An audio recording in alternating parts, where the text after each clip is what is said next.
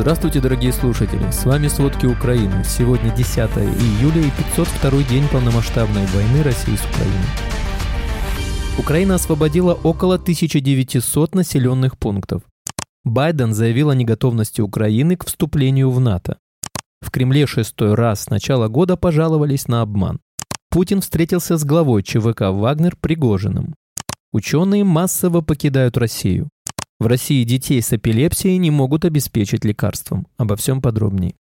Байден заявил о неготовности Украины к вступлению в НАТО. Украина еще не готова к вступлению в НАТО, поскольку она ведет войну с Россией и должна выполнять ряд требований, включая демократизацию, заявил президент США Джо Байден. Я не думаю, что в НАТО существует единодушие по поводу того, следует ли вводить Украину в семью НАТО сейчас, в этот момент, в разгар войны, сказал Байден в интервью CNN перед посещением саммита оборонительного альянса, который пройдет 11 июля в Литве. Он пояснил, что если США и ЕС предоставят Киеву членство в Альянсе сейчас, то у них немедленно возникнет обязательство защищать Украину. По его словам, США и их союзники по НАТО продолжат и дальше обеспечивать Киев всем необходимым, чтобы попытаться положить конец войне с Россией. Байден отметил, что в разговоре с президентом Украины Владимиром Зеленским он пообещал поддерживать Киев по той же модели, что и Израиль. При этом он напомнил, что в свое время отверг требования президента России Владимира Путина, который добивался того, того, чтобы США взяли на себя обязательство не принимать Украину в НАТО. Между тем, в преддверии саммита в Вильнюсе небольшая группа западных стран ведет лихорадочные переговоры в последнюю минуту по поводу гарантий безопасности для Украины, пишет политика со ссылкой на четыре источника, знакомых с вопросом. Российские войска нанесли авиаудар по школе в Орехово, Запорожская область, где в это время мирные жители получали гуманитарную помощь. Количество раненых в результате авиаудара россиян возросло до 13 человек. Об этом сообщает офис генпрокурора Украины. Погибших четверо. Как ранее рассказали в МВД, удар был нанесен по зданию школы, где в это время мирные жители получали гуманитарную помощь. Здание от удара почти полностью разрушилось. С начала наступления на Мелитопольском и Бердянском направлениях вооруженные силы Украины освободили 169 квадратных километров территории. Это сопоставимо с площадью Одессы. На Бахмутском направлении было освобождено 24 квадратных километра. Об этом на брифинге рассказал спикер украинского генштаба Андрей Ковалев. Напомним, силы обороны Украины освободили около 1900 населенных пунктов с начала полномасштабного вторжения в Россию.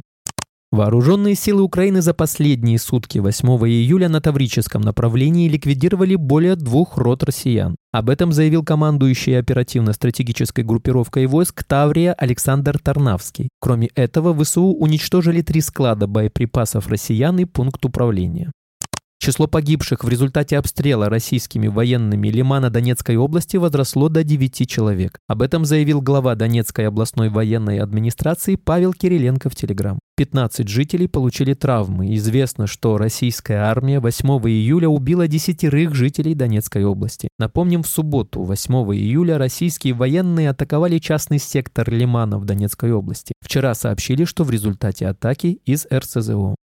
В ночь на понедельник 10 июля в Николаеве раздался взрыв. Россияне совершили ракетный удар по городу. Об этом сообщил глава Николаевской областной военной администрации Виталий Ким. По его словам, россияне атаковали город из С-300. Эта информация проверяется.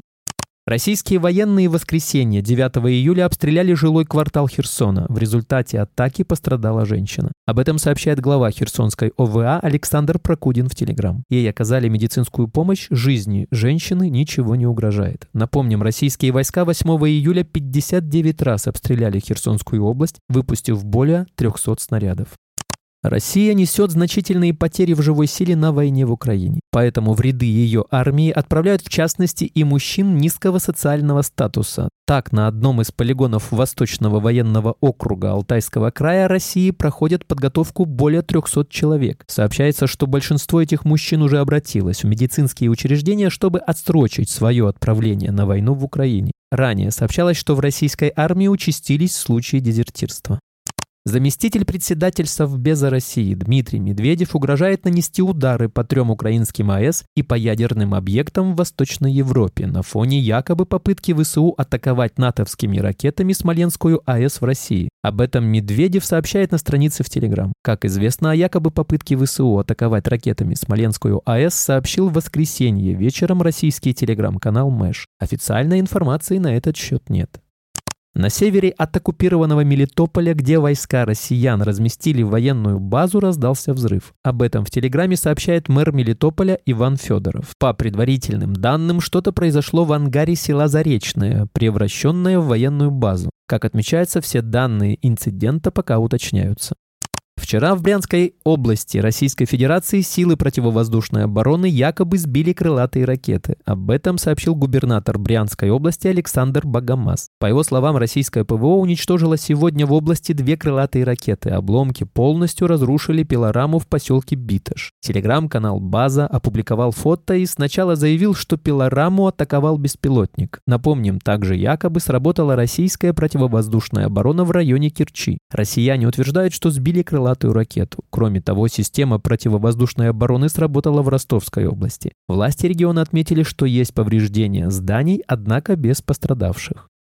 Во Франции готовы и дальше поддерживать Украину. Следовательно, власти страны готовят новые поставки военной помощи. Об этом заявила министр иностранных дел Франции Катрин Колонна. По ее словам, Франция неоднократно утверждала, что будет поддерживать Украину столько, сколько необходимо, чтобы она могла обеспечить законную защиту своей независимости. Колонна отметила, что помощь, оказываемая Францией, направлена на то, чтобы обеспечивать потребности, сформулированные Киевом, в первую очередь сосредотачивая внимание на противовоздушной обороне и артиллерии. Напомним, правительство Франции работает над разработкой многолетнего пакета гражданской помощи в Украине.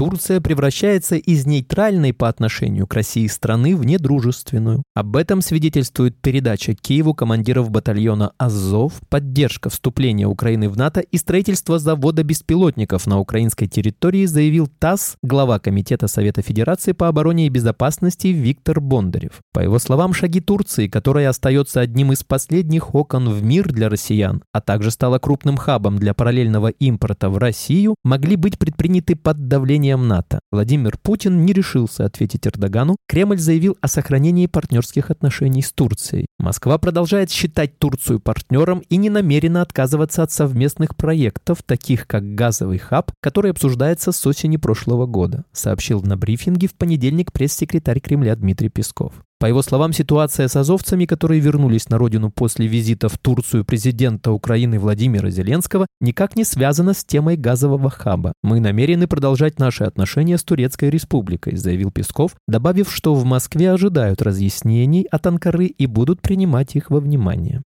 Кремль шестой раз с начала года пожаловался на обман. Возвращение из Турции в Украину бойцов Азова является нарушением имевшихся договоренностей. Условия нарушила как турецкая сторона, так и Киев, заявил РИА Новости пресс-секретарь Путина Дмитрий Песков. Жалобы Кремля и Владимира Путина на обман приняли хронический характер. На встрече с военными блогерами 13 июня Путин пожаловался на зерновую сделку и заявил, что Москву в очередной раз обманули. Ничего не было сделано в плане либерализации поставок из России. Также он пожаловался на то, что противники открыто обманывали его с Минскими соглашениями, обещали не расширять НАТО на восток. С похожими жалобами на обман Путин выступает примерно раз в месяц. Владимир Путин встречался с Пригожиным в Кремле через пять дней после мятежа. 29 июня сообщил пресс-секретарь Путина Дмитрий Песков. Встреча длилась около трех часов, в ней также участвовали командиры отрядов ЧВК, всего было 35 человек. Президент дал свою оценку случившемуся и предложил представителям ЧВК варианты трудоустройства. Командиры Вагнера заверили, что являются его убежденными сторонниками и готовы дальше продолжать сражаться за родину, уверяет Песков. Несмотря на то, что по федеральным каналам Пригожина критикуют и выставляют его одним из самых крупных коррупционеров с криминальным прошлым, полностью под копирку повторяя сюжет расследования Навального несколько лет назад, Кремль отдал ему конфискованные при обыске 10 миллиардов рублей, за которыми Пригожин отправил своего водителя водителя и все изъятое трофейное оружие, за которым глава ЧВК заехал сам. Журналисты нашли 47 тысяч погибших россиян на войне. По данным Росстата и реестра наследственных дел на войне с Украиной погибли 47 тысяч мужчин в возрасте до 50 лет. Такую цифру получили «Медуза» и «Медиазона» на основе данных Росстата и реестра наследственных дел РНД. Речь идет о периоде с 24 февраля 2022 года по конец мая 2023 года, то есть до начала контрнаступления Украины. Помогал в подсчете исследователь избыточной смертности Дмитрий Кобок. Также использовался поименный список погибших российских военных, собранный BBC, Медиазоной и волонтерами. На 27 мая 2023 года к началу контрнаступления ВСУ общее число погибших составило порядка 47 тысяч человек. Это в три раза больше, чем советские потери в ходе войны в Афганистане, которая длилась 10 лет, и в 9 раз больше потерь российских федеральных войск в ходе первой чеченской кампании 1994-1996 годов. Родители детей, больных эпилепсией, подготовили петицию с просьбой к руководству страны нарастить объемы производства российского противоэпилептического препарата Эпилексид. Дефицит жизненно важных противосудорожных препаратов европейского производства возник еще в сентябре 2021 года. Автор петиции «Мать ребенка с эпилепсией» из Сочи Елена Мартынова рассказывает, что в поликлинике ей рекомендовали не ждать лекарства в этом году. В местном управлении здравоохранения женщину предупредили, что препарата пока нет, а тех объемов, которые появятся до конца года, хватит только на детей Москвы и частично Московской области.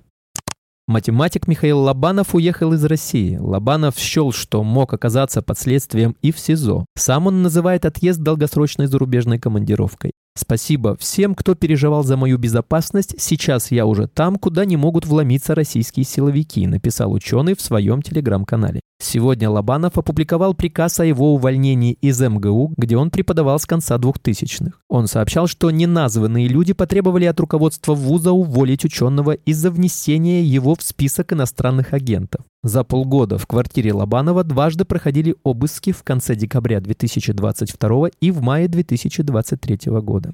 Из России после начала полномасштабного вторжения российских войск в Украину начали массово уезжать известные ученые, выяснил проект. Журналистам удалось установить имена 28 ученых, покинувших Россию после начала войны. Среди них академик РАН, президент Московского математического общества Виктор Васильев, член-корреспондент РАН Юрий Ковалев, профессора РАН Сергей Попов и Александр Марков. Проект подчеркивает, что уехавших специалистов гораздо больше. В частности, только организация «Ученые в опасности» вывезла из России 200 человек, а еще 62 ученым помог уехать немецкий фонд Александра фон Гумбольта. Кроме того, в телеграм-чатах для ученых, которые нуждаются в релокации, сейчас состоят больше 6 тысяч человек человек отмечает проект. Также, по данным журналистов, после начала полномасштабной войны многие российские вузы лишились десятков преподавателей. В частности, в одном из подразделений Высшей школы экономики Институте гуманитарных историко-теоретических исследований уволилось 60% сотрудников, рассказал проекту экс-директор подразделения Алексей Плешков. В свою очередь, бывший профессор НИУ в ШЕ Константин Сонин считает, что всего ВУЗ лишился не менее 150 преподавателей. Спасибо, это были все главные новости о войне России с Украиной к этому часу. Помните, правда существует, а мы стараемся сделать ее доступной. Если вам нравится то, что мы делаем, пожалуйста, поделитесь этим подкастом с друзьями в России. Также, если вы хотели бы помочь нам делать материалы еще более качественными, пожалуйста, оставляйте фидбэк. Это очень важно для нас и для распространения правдивой информации. До встречи.